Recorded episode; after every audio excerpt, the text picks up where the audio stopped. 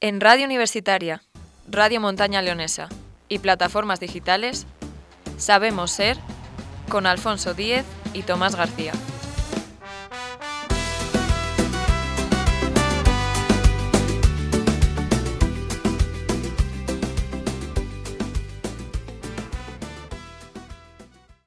Lo primero, buenas tardes. Hoy empieza esta aventura en la radio. Aventura encabezada por dos jóvenes estudiantes de Derecho que esperamos no defraudaros a vosotros nuestros oyentes. Solo deciros que vamos a intentar entreteneros abordando todo tipo de temas y teniendo con nosotros a todo tipo de invitados. Y para empezar el programa tenemos como invitados de nuestra tertulia a Eduardo de Celis, profesor de la Facultad de Derecho, y Javier Gómez, director de la radio universitaria, y en la entrevista el presidente de la Comunidad Autónoma de Cantabria, Miguel Ángel Revilla. Bueno, pues lo primero, muchísimas gracias por aceptarnos la entrevista y nos gustaría empezar la entrevista preguntándole quién es Miguel Ángel Revilla, cuáles son sus gustos y aficiones, cómo es su vida fuera de la política y si usted sería capaz de definirse con tres palabras.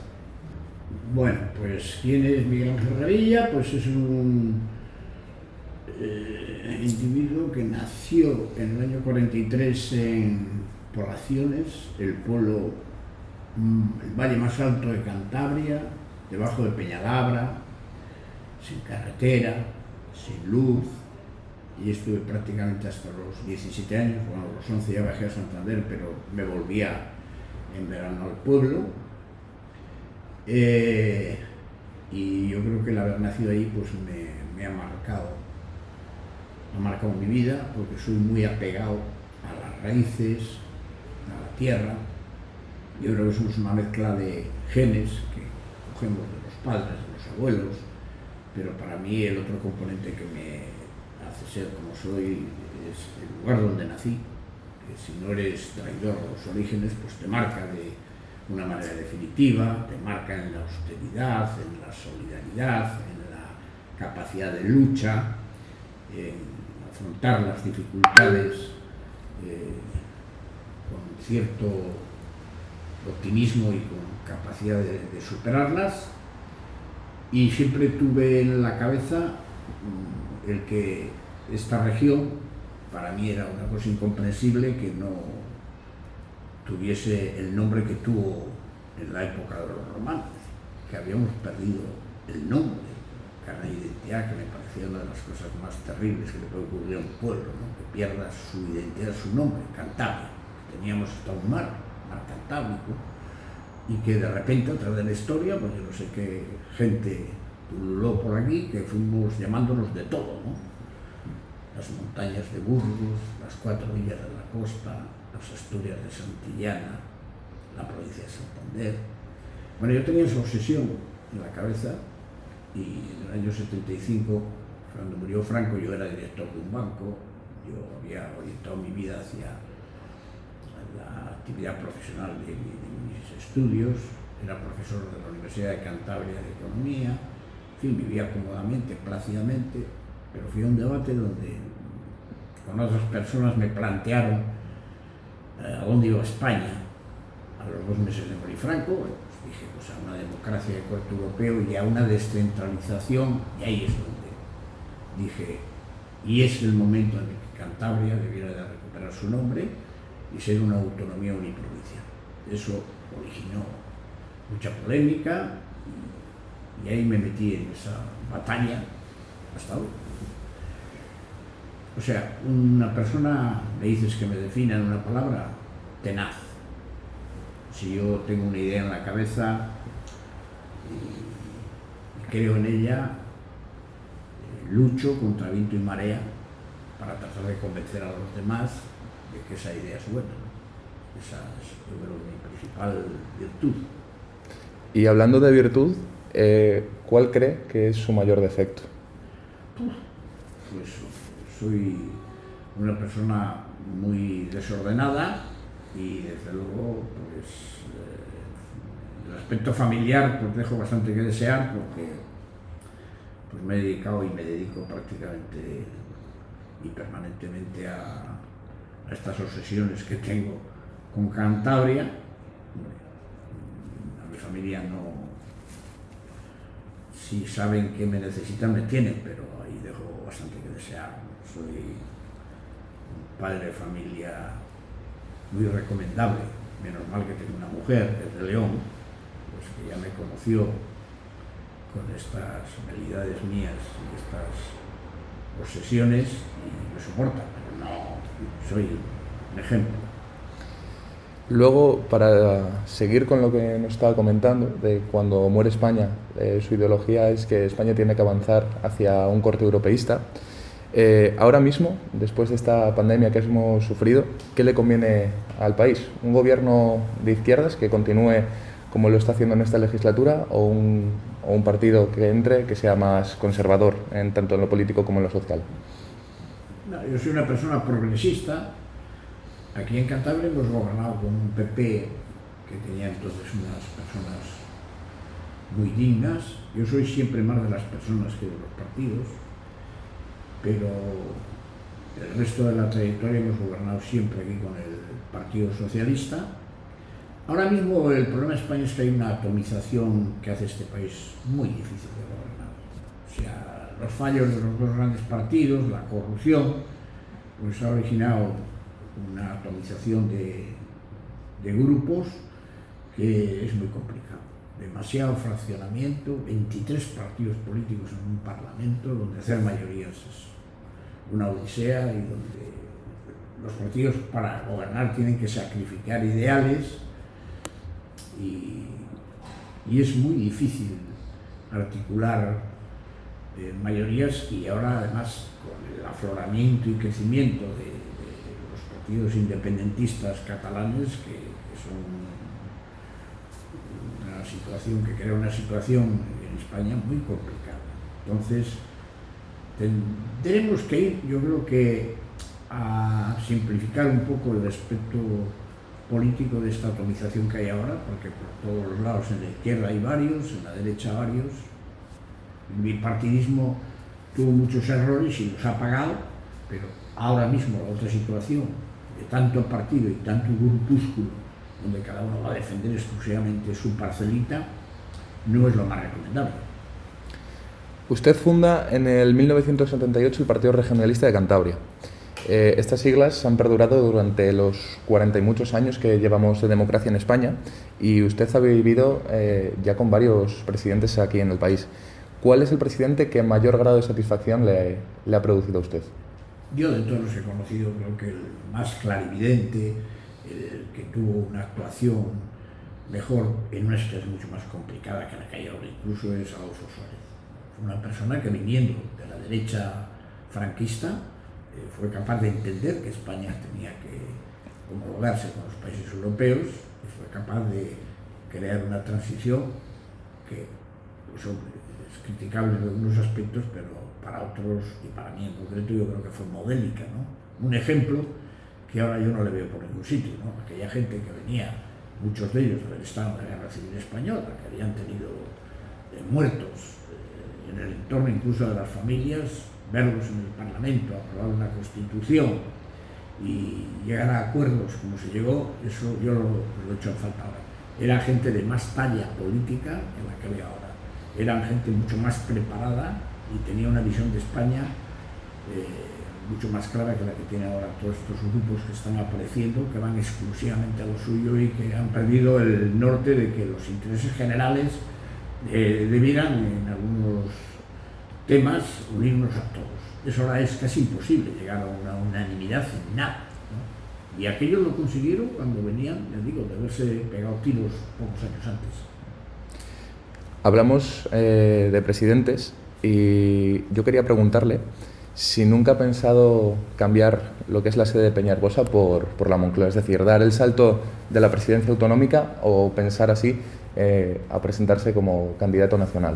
No, no, se me ha pasado por la cabeza nunca y además es que la ley electoral española hace imposible que, al no votarse presidente, es que no se vota presidente en España, es una anomalía para mí no es como en Francia, no es como en Alemania, ¿no? No, pero me refiero de presentarse en vez de con el Partido Regionalista de Cantabria, eh, hacer como un ejemplo de lo que hizo Íñigo Rejón en su momento y crear un partido más a nivel nacional para, para llegar a Moncloa? Más partidos todavía, ¿no?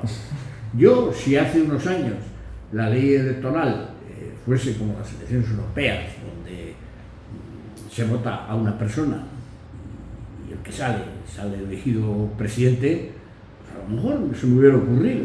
Pero ahora ya con mis años, bastante hago con aguantar, eh, a ver si acabo eh, lo que traigo entre manos, ¿no? Pero es imposible. La ley electoral española está hecha para que afloren toda esta serie de partidos y esta atomización y no es bueno.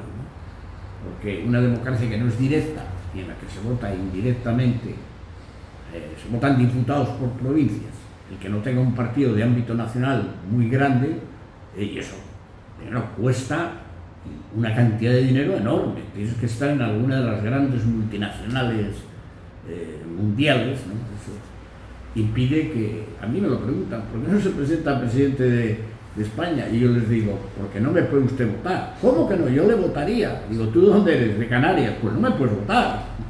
Claro, con eso ya les dejas, ay, es verdad, no le puedo votar. Claro, a mí solamente me pueden votar en Cantabria. Votándome todos son 300.000 votos. Imaginaos dónde voy. Ya para, para, terminar, nos quedan dos preguntas y nuestro programa está dirigido a la gente joven, es un programa de la Radio Universitaria de León y usted en la política empezó muy joven. Eh, ¿Qué es eh, ¿Cree que usted ahora mismo en la política necesitamos un cambio generacional o necesitamos eh, que los jóvenes tengan un papel más, más directo en la política? Pues sería imprescindible, pero yo entiendo que ahora mismo la juventud esté un poco desencantada. ¿no? Es muy difícil. Yo lo veo aquí en Cantabria, pues en nuestro partido lo que nos cuesta meter a jóvenes, pues ahora hay otras maneras de, de participar en la vida, pero sería imprescindible que los jóvenes se dieran cuenta que la política es muy importante, que el servicio público es muy importante, que es una actividad, al menos a mí, me llena eh, y me satisface, no sé, que en un cargo en el que sea, de concejal, de alcalde, de presidente de una comunidad autónoma, eh, puedas mm, tener la capacidad de transformar la vida de la gente, ¿no? de que mm, un pueblo que no tenía luz tenga luz, tenga carretera, hayas podido poner la banda ancha de internet, son satisfacciones que a mí por lo menos no me las da la, la vida, la vida privada. ¿no? Disfruto cuando veo pues eso, un pueblo que estaba incomunicado, que voy un día y tiene una carretera. ¿no? Simplemente ver la expresión de alegría de la gente, joder, dice, pues ya te mereció la pena estar aquí ¿no? para hacer esto. ¿no? Y esto debiera de, de verlo la gente joven y entender que aquí hay un camino, un camino para el que tenga vocación, porque en política si no tienes vocación no te metas. ¿eh? Ahora, por desgracia en España, hay mucha gente que está en la política solo como un empleo más. Eso es terrible, y yo conozco muchos, ¿eh? que están aquí porque no tienen otra manera de ganarse la vida, entonces no están los mejores. Eso tiene que ser un tema de vocación. Yo no entiendo un médico si no tiene vocación. mi padre quería que yo fuera médico, pero si es que yo veo sangre y me desmayo. No, puedo estar en contacto con, con tanta, eh, con tanta enfermedad, con tanto dolor. No es lo mío. ¿no?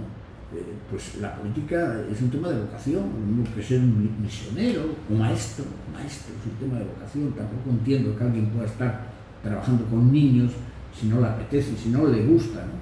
Y ahora mismo hay muchos en política que están por el dinero. Y no tienen además demasiada preparación. ¿eh? Algunos llegan incluso a ministros y hasta más arriba han llegado, ¿eh? sin tener un bagaje de preparación. Política hay que estar por, vocación, los hay, pero también hay muchos de los otros y eso es un problema. ¿eh? Ya como última pregunta, eh, después de toda su trayectoria profesional, ¿qué consejo le daría a su yo de joven? ¿Ah? a, Miguel Ángel Revilla con 18 años, ¿qué consejo le daría? Si ahora mismo, en vez de estar yo aquí sentado en esta silla, está usted con 18 años, ¿qué consejo le daría a esa persona? Porque si cree en unas determinadas cosas, luche por ellas. Yo, en un momento determinado, para mí fue terrible, terrible, el tener que dejar eh, unas retribuciones económicas que me hacían ser una persona pues, de lo que se considera un triunfador en la vida, con dos sueldos buenos, con mi barco, con mis fines de semana libres, sin embargo, pues la vocación de, intentarlo al menos, una tierra que no se llamaba Cantabria, pues dediqué mi vida a ello y mira, al final lo hemos conseguido. Yo para mí ya no me puedo mirar al espejo si no lo hubiese hecho y decir, ¿y por qué no lo hiciste? ¿no? ¿Por qué no lo intentaste? Yo el consejo que, que le daría a una persona de 18 años es que si tiene una vocación luche por ella. Y si es una vocación política, decirle que también es muy gratificante hacer cosas por los demás y estar al servicio de los demás y conseguir algunas cosas para los demás. Eso es muy gratificante. Bueno, pues hasta aquí ha sido la entrevista. Esperamos que no se le haya hecho muy larga ni no, muy pesada. nada. Ah, había una, una, pregunta al principio que me habéis dicho y no me he contestado, que cuáles son mis hobbies, pero la gente igual se piensa que estoy en política porque no me gustan otras cosas. Pues sí, tengo que sacrificar cosas. Yo soy un enamorado de la pesca. Yo no soy cazador, soy pescador. ¿no? De río y como tenía un barco, yo los fines de semana los tiraba a mar, pescando. Y luego tengo otra afición, otra afición que, que, que, no puedo practicar, la de la pesca hace ya que no voy a pescar cantidad de tiempo. Primero porque no tengo barco, dos porque no tengo tiempo. Pero hay otra que soy setero, ir a coger setas. Eh, las de primavera y ahora en otoño, yo estaría, si ahora estuviera jubilado, estaría con un cesto, un chubasquero y que llueve, eh, un buen día para, ir a por setas, porque ha llovido ya hace una semana, están saliendo, pues estaría por ahí, en algún lado donde no me vieran para que no me descubran los setales, eh, con una navaja, un cesto, un palo y cogiendo setas. Y también me gusta muchísimo, eh, de vez en cuando juego una partida de tute. Y canta reunirme con los amigos a comer y cantar después de la comida. Pues... Tío normal. Sí, sí, sí, que al final parece que cuando vemos a alguien en la televisión eh, parece como súper lejano todo y al final lo que nos está demostrando usted aquí es, es justo todo lo contrario. No, yo soy una persona normal que, que vengo aquí a los, pero cuando tengo un rato libre pues ya soy una persona que me gusta practicar cosas que, que, que son las que a mí me gustan y que son cosas muy normales. Jugar a partidas, hacer una cantada, ir a pescar, ir a coger setas, ir a los bolos, me gusta el fútbol, también voy a ver al Racing, sí, un tío normal, ¿eh? Sí, pues lo dicho. Me gusta comer con vino, no con Coca-Cola. una copa de vino, dicen que, que nunca hace daño a nadie. Yo cuando veo a los jóvenes de ahora, eh, hay veces que voy a un bar o un restaurante y veo a un chaval comiendo un chuletón con una Coca-Cola, digo, hombre, pero ¿cómo me haces esto? Es un delito eso. Es un delito, hombre. es un delito, es un delito.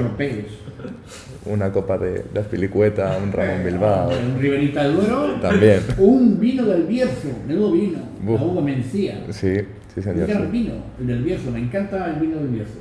Chupito de lujo, para hacer la digestión, Sí, sí. Pero hasta ahí. Sí, lo. Lo, dicho, muchísimas gracias de verdad por, por recibirnos aquí, por darnos esta entrevista, que nos hace muchísima ilusión haber comenzado esta temporada con usted. Bueno, yo le, le quiero mucho, claro, ahí parte de la familia y me la conozco, sobre todo la zona del Bierzo. Bueno, Palacio de Canedo, por ejemplo. Bueno, yo comerme ahí un botillo en aquella terraza, a ver ahora, en este tiempo, estoy imaginándome, ¿no? Los viñedos, con esos colores que parecen un cuadro de Van Gogh. Estaría feliz aquí ahora mismo. Y también hay setas, ¿eh? Sí, sí, sí, esa También zona hay sí. boletos, los he cogido directo. Perfecto.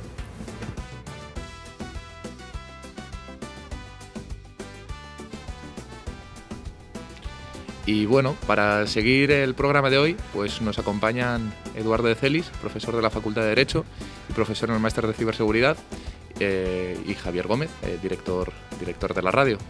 Bienvenidos. Muy buenas. Muy buenas. Bueno, hoy eh, el tema que, del que vamos a tener la tertulia es eh, un tema muy, muy concurrido en las últimas semanas, que es el metaverso. ¿Qué es el metaverso, Eduardo?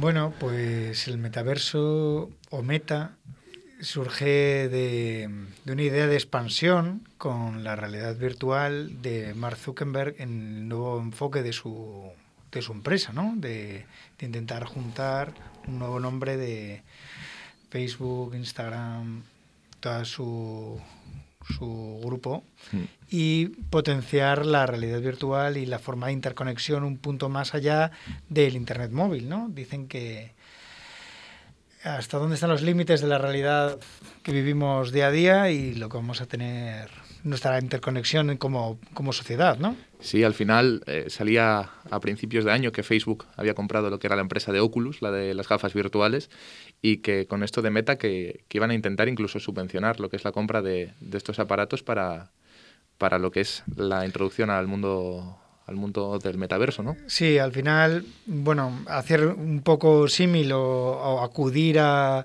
a, las, a, la a las películas, tendríamos que acudir a, bueno, a, la, a la obra de Ready Player One, no sé si la habréis visto. Sí, está en Netflix, me parece. En Netflix, bueno, y yo me, yo, bueno, yo me acuerdo que me leí el libro hace, hace tiempo y, y, claro, decías, un protagonista, el que, que, es casi un otaku, ¿no? Que vive en, un, en una distopía en la que la Tierra, poco más, mm, lo que vemos a través de nuestros ojos, eh, es ruina y sin embargo, el mundo virtual cobra, en, cobra una nueva dimensión, él puede ser otra persona. Em, y, claro, y eres otro, eres otro, ¿no? Eres, a lo mejor eres pobre en tu vida real y sin embargo en, el, en una realidad alternativa eres lo que te hubiera gustado, la proyección tuya, ¿no? Otra referencia también cinematográfica sería Avatar, ¿no? La idea de, de ser otra persona con otras cualidades, otras propiedades físicas, ¿no? Em, claro, todo nos lleva a, reflexionar qué es la realidad, em, qué son las nuevas tecnologías y sobre todo una cuestión que, bueno, a mí como, como investigador del tema, el tema de identidad digital, el tema de los derechos digitales y las propias fronteras, ¿no? La propia geografía de los países, ¿no? Mm. ¿A qué crees que nos vamos a enfrentar si esto consigue dar dos pasos sobre firme y establecerse como, algo tangible para toda la sociedad? Bueno, lo primero, a mí lo que me, da miedo y la, preocupación que deberíamos tener como sociedad es el tema de confianza en el sistema, ¿no? Al final eh, nos encontramos con, con una situación en la que una gran empresa multinacional como es Facebook, que acumula millones de miles de trillones de datos de, de los ciudadanos de todo el mundo, pretende indicar, indicar dónde va a ser el nuevo camino, el nuevo paso que vamos a dar como, como sociedad. ¿Hasta qué punto no te da miedo cuando, el, cuando tenemos el trasfondo de la época de, Cambridge Analytica, de, situaciones de, fake news, situaciones de, intromisiones en gobiernos de países democráticos como tema Brexit, mm. tema tema elecciones con Trump en Estados Unidos, y, que este nombre, el de Mark Zuckerberg, está detrás de todo ello. Mm, ¿Es un lavado que al que le ponemos el nombre Meta por delante? Eh, ¿O realmente es un hay un trasfondo de gobernanza mundial mucho más justo, mucho más democrático, mucho más atractivo para todos? A ver, que Javi nos quería comentar algo desde ahí, desde la cabina. Yo quería preguntar también a nuestro invitado si no le da miedo que el metaverso, que no solo lo está persiguiendo la antigua Facebook, actual Meta, sino también están invirtiendo Microsoft, Nvidia, otras grandes Big Tech. ¿No le da miedo que el metaverso acabe controlado por unas grandes corporaciones? Porque al final esto se vende como una nueva iteración o una nueva versión de Internet. E Internet es descentralizado, es decir, no pertenece a nadie es un conjunto de servidores, de ordenadores, de usuarios. Y en cambio con Meta estamos hablando de que si lo monopoliza Facebook estaría bajo el control y bajo las reglas de una única compañía. Bueno, es interesante lo que, lo que planteas porque, porque nos saca dos cuestiones. Una, Internet es libre. ¿Es libre? ¿O, está, o hay una serie de infraestructuras hay una regulación, hay una política, una intromisión, bueno, una intromisión, una regulación por parte de, todos los de todos los países para dar una eh, un control ¿no? y una seguridad a los usuarios. Eh, y por otra parte, eh, ¿hay un trasfondo económico en todo esto? Por supuesto, por supuesto, en cualquier paso que vamos a dar tecnológico, pensad en el paso de los almacenamientos en línea, Hace unos años hablábamos del caso Mega, del caso Mega Upload, si os acordáis, dónde están nuestros datos, el tema de transferencias internacionales de datos, donde mm, subimos algo a, nuestro drive de Google, mm, dónde va a acabar nuestro dato, o mandamos un WeTransfer. El dato, al final el dato es el oro del siglo XXI y Meta eh, lo que pretende es eh, que esos datos, millones de datos que conforman una identidad, demos paso a una, una sociedad en ceros y unos, eh, generando sus propias reglas y su propia, sus propias leyes, ¿no? Yo no creo, yo no creo que lo vaya a monopolizar solamente una empresa o haya solamente un único gobierno mundial del metaverso. ¿Por qué? porque no hemos dicho una cosa principal y que Mark Zuckerberg es inteligente. Eh, para que haya metaverso tenemos que estar todos. Tenemos que querer todos. Tienes que querer tú, tiene que querer Alfonso, tengo que querer yo, tiene que querer el resto de personas que nos estén escuchando y a nivel del mundo. Facebook, ¿cuándo creció? ¿Cuándo empezó a tener éxito una compañía como, como Instagram, como como Twenty de aquellas, como, como TikTok. Cuando empezó a tener usuarios. Claro. Cuando empezaste a alimentarle con datos. Em, otra cuestión. El tema metaverso. ¿Es nuevo? ¿O realmente mm, estamos dando un paso más a lo que generaciones como, bueno, como la nuestra, yo me incluyo, ¿no? Que hemos crecido con los videojuegos. Eh, en cuántas partidas online, cuántos eh, avatares propios hemos tenido, cuántos eh, abrigos, disfraces, armas, poderes nos hemos adquirido en tiendas online y hemos podido transmitir de manera sin dinero real con otros usuarios. Pero ¿crees que el metaverso va a poder funcionar sin dinero real? Por ejemplo, hace 5, 10 años no concibíamos lo que eran los bitcoins. Ahora mismo lo que es el mercado de las criptomonedas eh, está en constante flujo, en constante movimiento. ¿No crees que el metaverso se pueda alimentar a partir de este tipo de criptomonedas o monedas virtuales?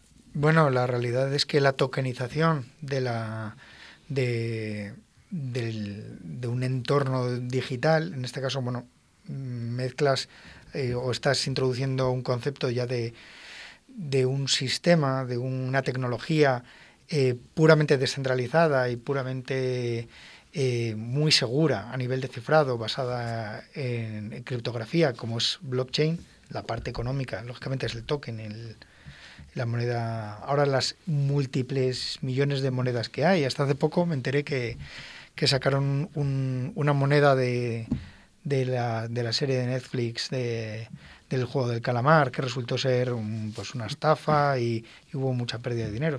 Pero lógicamente eh, la estructura de descentralizada, la tokenización de, ambientes pues, de, de, ambientes digitales, pues va a propiciar la generación de nuevos de una nueva economía. Claro, eh, pero es una realidad. Una realidad es la economía que tenemos eh, a través de los bancos centrales y otra economía la digital, descentralizada, que está surgiendo a la raíz de, de, las criptomonedas y el mercado que tienen, ¿no? Otra cuestión que me viene a mi pensamiento es, has hablado de avatares, has hablado de videojuegos, de que esto ya lo llevamos viendo y que es el siguiente paso. Ha hecho mención Alfonso también a la compra de Oculus por parte de la nueva meta. Y la pregunta es, la realidad virtual ha fracasado en varias ocasiones desde los años 80. Ha sido una utopía que nunca hemos conseguido llevar a buen término, al, menos hasta el momento. ¿Crees que será esta la, definitiva? Yo soy muy eh, reticente a, creer que la realidad virtual eh, va a tener éxito a corto plazo. Yo todavía creo que nos tenemos que basar en un, sistema de confianza y a día de hoy mm, estamos pidiendo un cambio de, la realidad, de la realidad eh, física a una realidad virtual, mm, dándole un, uso más que el instrumental. Es que mm, distinto es que yo utilice una realidad virtual, aplicaciones de realidad virtual, tecnología de realidad virtual para mm, reuniones telemáticas, hacerlas más reales, más vívidas. Eh, otra serie de, aplicaciones más, más lúdicas.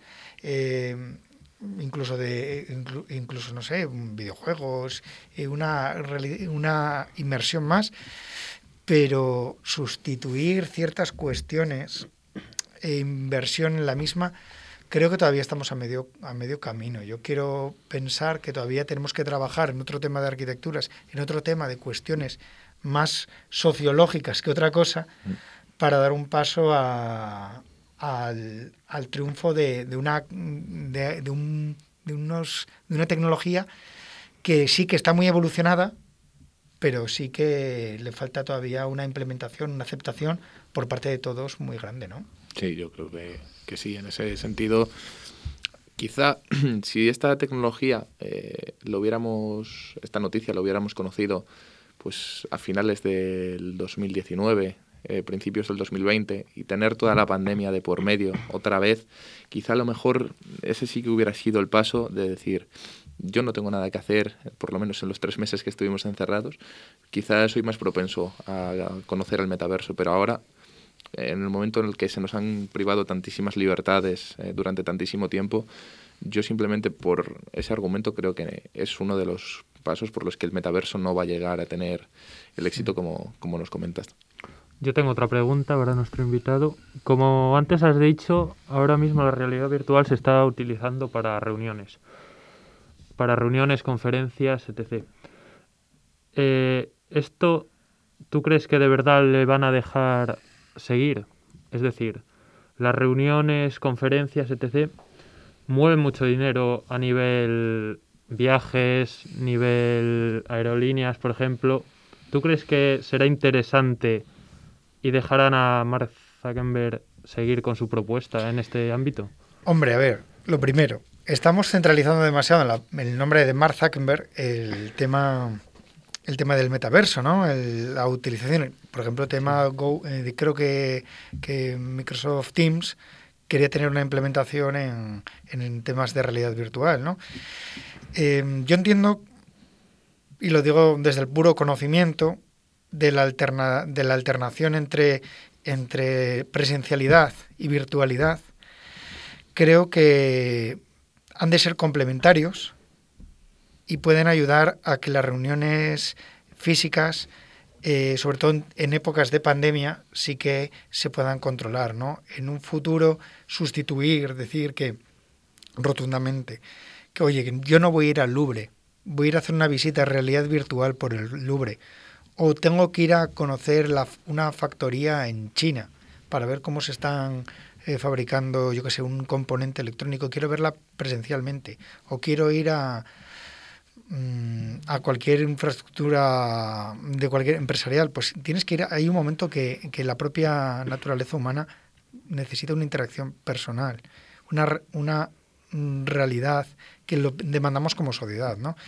Eh, si lo va a sustituir, yo creo que no estamos preparados. No me atrevo a decir un no, porque, porque tampoco el auge de las compañías mm, como de videoconferencias, tipo Zoom, Meet, bueno, Meet es de Google, pero... Zoom, Meet, eh, que han tenido tanto auge, tantas quiebras de seguridad, ¿no? Porque al final no estaban preparados para esos soportes, dar esos soportes, ¿no? Al final que eh, no sabemos lo que nos va a deparar, ¿no? Eh, sí que tenemos que verlo desde el punto de vista instrumental, es decir, ¿va a mejorar lo que ya tenemos o no? Entonces, creo que a día de hoy también hay una operación más de, lavado de, lavado de imagen de la compañía Facebook. Eh, una se está también encubriendo que hay una bajada de en ciertas partes de esa compañía, ¿no? Facebook baja, Instagram sube, TikTok que es de fuera están subiendo otros usuarios, vemos que es un mercado que, que es mucho más grande que, eh, del que pensamos, ¿no? Sí, sí, sí. Y al final, bueno, si no, pues a golpe de tal horario, al final, eh, quizá TikTok acabe eh, bajo los dominios de Meta. Pero os acordáis de, por ejemplo, de, de las, el Google Lens, ¿no? De las, de las gafas de Google, ¿no? Que Eh, la problemática era que si alguien les iba a usar en una playa para grabar grabar a la gente o ir a ver a vestuarios, temas de intimidad, temas al final que son propia, o sea, eh, protección de datos, ¿no? Temas que, que aquí en Europa pues lo tenemos regulado, pero al final el tema, volvemos al bucle, a ese debate de, de las, del Google Lens, ahora con Oculus, con, la, con, con las gafas, ¿no? Y me vuelve a, al tema de eh, brecha digital. ¿Quién va a poder pagárselas? Porque hablamos de no, la va a sufragar. Mm, ¿Realmente te la, van a, lo vas a sufragar, te la van a sufragar o vas a vender algo eh, en contraprestación de esas gafas? ¿no? Tus datos, al final al cabo, es lo que nos venía datos diciendo. O, o, estamos hablando de algo más, porque estamos hablando de una, algo inmersivo, eh, algo más que un dato, interacción. Eh, cambio de paradigmas, ¿no? Al final eh, lo, apunta, lo, lo, ha apuntado muy bien aquí el señor director eh, con el tema de distribución de la información, ¿no? Al final, el cual, ¿quién es el titular de esos eh, datos, ¿no? ¿Dónde, ¿Quién va a tomar decisiones? O lo que os decía yo antes, con este metaverso, ¿dónde quedan los gobiernos? ¿No? ¿Quién gobierna las reglas de, de una realidad alternativa y pretendemos de dar las nuevas normas. ¿Quién las da? ¿Las va a dar Facebook? ¿Las va a dar Microsoft? ¿Quién las va a dar? Es un poco el debate ¿no? que ya surgió a principios de este año cuando Trump fue baneado de Facebook, Twitter, etcétera, y era si las redes o los dueños de los servidores son responsables del contenido ¿no? que vierten sus miembros. Según la legislación, en la mayoría de países no lo son, pero aún así Todas las redes sociales tienen políticas de moderación. Bueno, eso es un poco más complicado, nos daría para otro, otro debate sí. elevado, pero eh, en tanto en cuanto una, un navegador, un, una red social actúa como si fuese un, un editor, como si fuese un periódico, hay responsabilidad. No puedes dejar eh, a una empresa privada que juegue o que modere un derecho fundamental como es el derecho a libertad de expresión. Hay que tener cuidado, porque entonces ¿para qué tenemos, para qué tenemos los tribunales? ¿Para qué tenemos los jueces? ¿no? Lo que sí es cierto es que, por ejemplo, desde la Unión Europea se están implementando o se, o se ha hecho necesario que a estas grandes compañías tengan mecanismos, por ejemplo, como el notice and take down, ¿no? el notificar y desactivar un contenido, deshabilitar un contenido. Pensad, pues, eh, comentarios que puedan dar lugar a revueltas, dependiendo de qué personas, eh, discursos de odio, eh, pedo, pedofilia, violencia de género. Pensad, cualquier cuestión. Ahí en ese caso es necesario que antes de que las propias plataformas establezcan mecanismos rápidos, ¿no? Que no donde no va a llegar o va a tardar mucho en llegar la justicia ordinaria, pero en ningún caso eh, sustituirla. Es que estamos hablando. Incluso uno de los casos bastante mediáticos, ¿no? Estos meses también ha sido el de si las milicias, el ejército de Myanmar usó Facebook, ¿no? Para incitar al genocidio de una minoría étnica, que es algo que también se ha publicado por parte de la exdirectora, ¿no? De comunicación de Facebook, creo que era, que también ha... Han fallado los mecanismos de seguridad de Facebook para poder advertir un, con, un contenido político, una incitación al odio a una compañía, pues lo ten, alguien tendría que, que analizarlo y responderlo como como se ha pasado con otras ocasiones. Pensad en lo de Cambridge Analytica, sí. es más, ¿no? O, por ejemplo, el tema del gobierno ruso, el gobierno americano para las elecciones y demás, estamos prácticamente en la misma Estamos situación. llegando en momentos que casi, eh, aunque hablemos de un solo Internet, no hay un Internet, hay varios Internet. Es que no son islas que están, que a veces hay puentes muy estrechitos en los que, en los que se comunican, ¿no? Entonces, seguridad, gobernanza, economía, al final van todas de la mano, ¿no? Eh, lo, lo, que al final subyace de todo esto, de metaverso, de realidad, poder, es control. Al final es lo que subyace, ¿no? Y al final tenemos que dar o un Estado de Derecho, un, una, una, regulación, unas normas, y, y lo que queda dentro habrá también que tener cierta regulación, porque el libre albedrío A eso es a lo que quería preguntarte yo. Eh, nosotros, nos lo comentabas, que en Europa estamos protegidos por varios reglamentos, por varios derechos a nivel de, Internet. Ahora la Unión Europea creo que sacó el proyecto Private. Eh, ¿Hasta qué eh, punto eh, estamos protegidos por esos reglamentos y por esas leyes a nivel metaverso? Bueno, pues tenemos que tener en cuenta que el reglamento de protección de datos parte de un concepto centralista un concepto de que hay un responsable y hay un encargado de protección de datos, alguien que responde ¿no? por el tratamiento de esos datos, ¿no? un carácter centralizador. En, Europa tenemos un supervisor de, datos de la Unión Europea, tenemos en España y en el resto de países autoridades nacionales en protección de datos, la Agencia Española, ¿vale? Pero, pero es que en el momento que estamos hablando de ciertas cuestiones como descentralización, redes blockchain, al final mm, se parte de la privacidad desde el punto de vista opuesto, desde que todo el mundo tiene todo, la información, pero tu privacidad, tú, controlas con quién compartes quién eres, o qué parte de ti dice que tú eres tú, pero no tienes que saber el resto de ti. Entonces es una forma de proteger la privacidad de una forma más descentralizada. Em, por eso te digo que mm, el ejercicio de los derechos en una, eh, en una red centralizada es distinto de si movemos el Internet a un punto de vista descentralizado, a un gobierno más, más democrático, podemos decirlo, más... Sí, eh, podemos decirlo así. Claro, eso al final cambia el paradigma. Nosotros tenemos un reglamento de protección de datos que o se modifica, porque no está previsto para para, para regular blockchain, por ejemplo, mm. el tema de la descentralización, eh, los distintos puntos de almacenamiento eh, de, la información. Eh, creamos una nueva ley que regule esto. ¿Crees que la justicia ordinaria llegará con suficiente rapidez a, esto? Mm, Porque siempre se ha caracterizado de, no llegar o llegar llegará, hombre, la cuenta. Yo, yo en ese punto yo creo que que por ejemplo en España hemos sido muy valientes siempre a la hora de, proteger y, y, ser vanguardistas en el tema de, la informática. ¿no? Ya lo, desde el año 78 ya vimos que la informática tenía que tener una cierta, cierto control, una, una supervisión y se ha visto refrendado por distintas leyes de protección de datos. ¿no? Al final llegó la europea para unificarlas todas. Mm.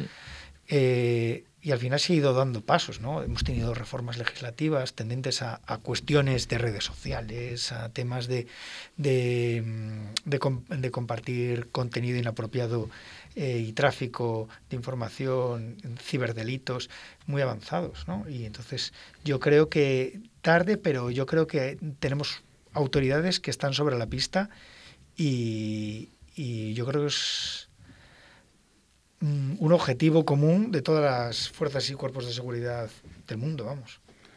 Y ya que has dicho que es un, un ecosistema libre, ¿no crees que será demasiado difícil controlar ese ecosistema libre? Al fin y al cabo es como controlar otra vez el mundo, por decirlo así. El mundo, este mundo virtual.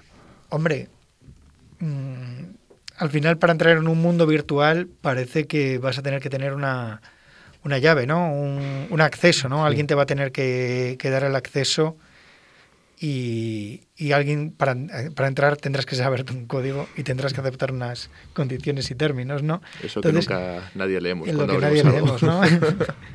pero, pero el tema y la realidad es que está ahí.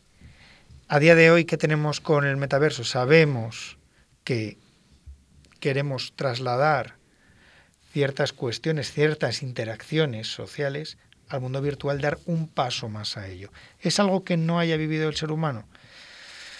Pues en cierto modo, lo, que habéis apuntado, la realidad virtual ya ha tenido sus pinitos, ¿no? Ya hemos tenido, ya hemos tenido pues pruebas, gafas de móviles. Eh, ¿Qué nos va a ofrecer? ¿Nos va a ofrecer algo más? Porque entiendo yo que, que lo que sí nos debería de preocupar es dónde nos vamos a mover, qué identidades nuevas se van a generar, qué nuevas relaciones se van a crear dentro, alternativas, dentro de ese, de ese ecosistema que es interesante hablar del concepto de ecosistema, porque al final salimos de uno para entrar a otro. ¿Se van a manifestar esos derechos de la misma forma en ese ecosistema virtual que parece que tú apagas el botón y ahí se quedó? ¿Va a tener consecuencias fuera de él? ¿Vas a tener una consecuencia mayor que sea no poder acceder a él? ¿Fuera de él va a quedar al final algo? Porque al final tenemos que tocar otros temas, temas medioambientales, temas eh, geopolíticos. Es que el, ¿cuántos, ¿cuánto va a consumir los servidores que van a almacenar esos sistemas? ¿Dónde se van a situar? ¿Qué electricidad se va a gastar? Porque... El otro día salía en, en Todo es Mentira, en el programa este de la 4, que Sí. yo hay veces que me lo pongo a la hora de comer, que no éramos capaces de llegar a entender cuánto cuesta a nivel medioambiental el poder mandar un simple WhatsApp. De, Bueno, Yo- hay yo- estudios de ello, ¿eh? Mm. Hay estudios de cuánto cuánta huella de carbono Sí, tiene un e- email. Efectivamente, o sea que la gente parece que no pasa nada, pero que yo, por ejemplo, eh, en vez de poner un mensaje todo junto en WhatsApp, pues yo soy de escribir varios mensajes. Sí. Yo está diciendo, jolín, es que me estoy sintiendo yo mal de, de cuánto... Hay gente que lo hay gente que lo estudia y sabe exactamente, te podría decir, un WhatsApp consume 0,00000 pero pero te lo pero hay estudios de ello, ¿vale? Mm. Pueden ser exagerados, pero es también daría para otro tema, para otro debate el lavado en verde que, que estamos teniendo, ¿no? Porque igual que hay lavado verde de todos los productos eco, que hablan de eco, eh, mm, renovables, eh, un giro hacia lo verde, mm, realmente eh, es todo lo que nos venden o realmente mm, es más una estrategia de marketing que la huella general o se está contaminando más, ¿no? Ah, para generar ese, ese impacto ese impacto verde. Pero es que insisto y os quiero hacer conscientes de ello, ¿no? El tema digital, el tema eh, no viajar por no viajar No por, viajar por- por- por- porque oye es más es más ecológico, consumes seguro, seguro, seguro que en su conjunto no consume menos un medio de transporte tradicional que, que montar a nivel mundial una red de servidores. Eh, el, tema, eh, el tema de contaminación, el tema de, de huella de carbono, el tema eh, digital, es un tema que preocupa muy mucho a los gobiernos. ¿Por qué si no creéis que grandes granjas de servidores se encuentran en Antártida, en sitios en los cuales los cambios eh, térmicos sean menores y, y hay menos gastos? Economía. Sí. Eh, de hecho, hablando de criptos, eh, también hay ahora un movimiento del Green Crypto, eh, porque claro, en las grandes granjas de gente que mina, que mina criptomonedas, eso gasta muchísimo, es, gasta muchísimo dinero real, dinero real, no dinero dinero Es que al final el tener montados grandísimas fuentes de energía para estar minando, por ejemplo, Bitcoin en este caso, que es la moneda cripto más conocida, ya simplemente de y menos huella, mal que tiene un tope, sabéis que tiene un tope, de huella no- energética, sí, no sé si llegan a 21 millones, 21 millones, o sí. algo así, sí. Por eso, o sea que, pero os quiero decir que al final todo el mundo está hablando de no voy a legitimar el tema digital porque va a ser más menos contaminante y la gente olvida el componente de hardware que, que hay de todo ello es y lo de- que cuesta. no el mantenimiento del Claro. tus micrófonos el servidor la cámara con la que se nos graba Mm. pues al final es eh, hay que mantenerlo con electricidad Entonces- Y, y eso, bueno, ahora encima en España más, que los precios de la luz están que, que no paran y, de y subir. en todo el mundo, la escasez, ya bueno, esto es otro mundo, la escasez de materias primas, de electricidad. de componentes, ¿no? El algo- tema- Para los coches, por ejemplo, que no hay suficientes microchips. El Para otro, día, coches en general, todo. eh, el otro Eh, día estamos- claro. en China que, que no sé si eran 10.000 yuanes lo que podía repostar de gasolina. Sí, que al final la escasez, la no escasez te vayas de- a China, no te vayas a China. Vete a Inglaterra. Hace. Lo de- hace unas semanas. lo de los productos alcoholíficos y demás también. no, No, no, gasolina. las, también. gasolineras, las gasolineras. Y, y al final hemos comenzado hablando del metaverso, de algo que de algo que nos toca, que al final, ¿cuándo ha venido? ¿Cuándo lo ha anunciado? ¿En qué momento? ¿no? Tenemos que pensar también, pues... Puede ser una estrategia política. Hombre, una estrategia también, ha cambiado el nombre de, el nombre en la bolsa. Sí. Eh, tenemos, en- tenemos que tener en cuenta que los movimientos que se dan se dan a nivel internacional tecnológico, pues tienen un componente económico muy muy grande, ¿no? Hay unas corporaciones, pero pero no dejemos de, de lado la parte también, pues eso, pues medioambiental, ecológica, gobernanza, derechos, ¿no? Y al final, ya es que para, para terminar, que hemos empezado la tertulia y se nos, se nos está yendo en todo. Es que es lo que nos, lo que nos decías ahora. Eh, hemos empezado hablando del metaverso y lo que parecía una subrealidad, al final nos está mostrando todos los problemas que vivimos en la realidad, eh, la escasez de materiales, eh, la huella de carbono, la contaminación. es que es... vamos, estas tertulias dan para mucho y los debates que hemos sacado, vamos, yo desde aquí ya tiendo la mano otra vez para que cuando quieras de colaborador que... Hombre, sería interesante que la próxima en el próximo debate que podamos tener, pues traemos un, un informático que nos, que nos hable. Javier está estudiando ingeniería informática. Uy, bueno, pues, pues nada, pues el, día, el próximo día, pues pro- eh, así profundizamos en el tema coste, tema el tema tecnológico, porque yo creo que sí que es muy, muy atractivo y alguien desde la ingeniería informática eh, nos puede dar una perspectiva incluso Sí. oye, pues de complejidades ¿no? a nivel de programación que podría tener un, un metaverso. ¿no? Sí, A mí lo que me preocupa, no sé si, si a ti, el tema de el tema de la identidad, ¿no? Al final que yo tenga un avatar, imagínate que te lo hackean y actúa alguien dentro del metaverso como si fueses tú con tus propiedades. Y la- las responsabilidades no penales incluso que puede derivar. Claro, Delitos bueno. al honor. Claro. Sí, desde luego que, que es un mundo. Yo personalmente no. No veo con muy buenos ojos el metaverso. No sé, me parezco ya Pero desde el un, punto de vista un abuelete que, que no sé. Los últimos avances tecnológicos los estoy viendo con cierto, no sé, escepticismo. Mira, es una, una mm, vertiente muy importante dentro del derecho, tanto el derecho como los estudiantes que nos estén escuchando de filosofía y letras, está el tema de, de la ética, la ética y la tecnología. ¿no?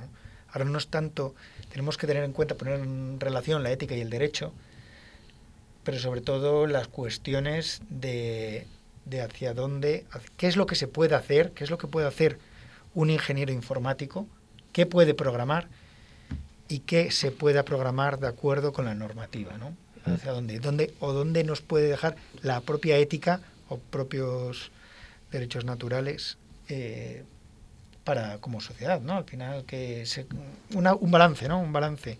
Eh, podemos hacer, la humanidad ha demostrado que, que puede inventar muchas cosas y se puede llegar más lejos, ¿no? Pero tenemos que tocar una serie de, de, de límites, ¿no? Pensad la clonación, pensad la robótica, pensad los chatbots.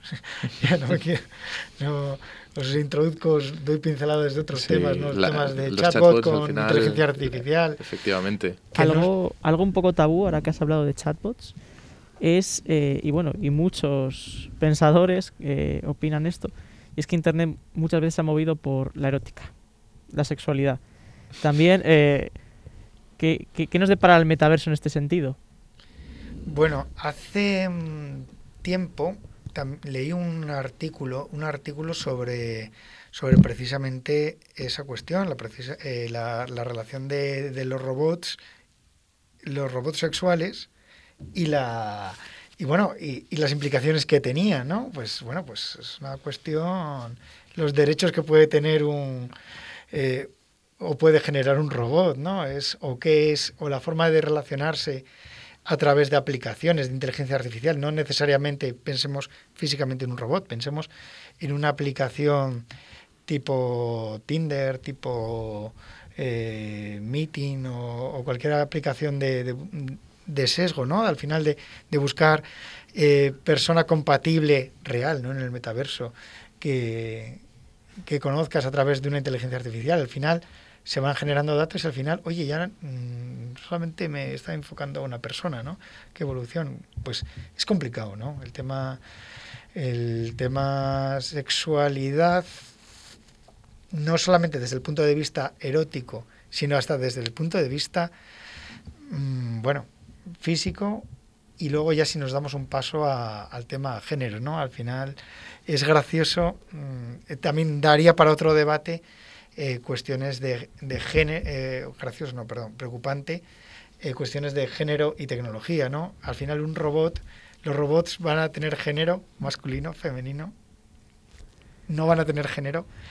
y de hecho hay cuestiones y hay artículos que a lo mejor has leído interesantes sobre qué ha pasado con un con un robot, ¿no? Que al final pidió tener el derecho a ser madre, ¿no? Mm. Y, o sea, bueno, pues eh, es complicado y, y, al final es también otro tema de debate que sería hacia dónde nos está llevando la propia inteligencia artificial y el almacenamiento masivo de datos, ¿no? Por, por tendencia, la inteligencia artificial también fracasó varias veces, igual que la realidad virtual, y parece que esta década de los 2010 ha sido la definitiva. Veremos el metaverso. Escúchame, la inteligencia artificial, ojo, eh, el ejército austriaco, eh, la inteligencia eh, artificial esta que tiene, que en 2017 produjo lo que es la pandemia por el COVID-19, que ahora ha predicho que de aquí a cinco años vamos a sufrir un gran apagón en Europa. ¿Qué hacemos? ¿Le hacemos caso o no le hacemos caso?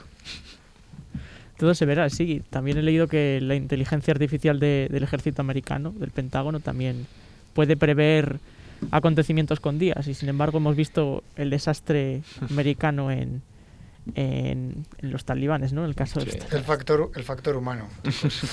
bueno, yo creo que vamos a cerrar ya esto, que ha sido una charla, una tertulia bastante distendida y bastante a mí me ha gustado bastante, vaya, no sé. A mí también, ¿eh?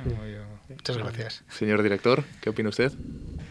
Gracias a vosotros por traer este contenido que yo creo que es de bastante calidad. Bueno, pues ya para, para terminar, eh, muchísimas gracias a todos los oyentes por estar con nosotros este primer programa. Esperamos eh, que sigáis con nosotros a lo largo de, esta temporada, así que, que, muchísimas gracias. Hasta luego. En Radio Universitaria, Radio Montaña Leonesa y plataformas digitales, sabemos ser con Alfonso Díez y Tomás García.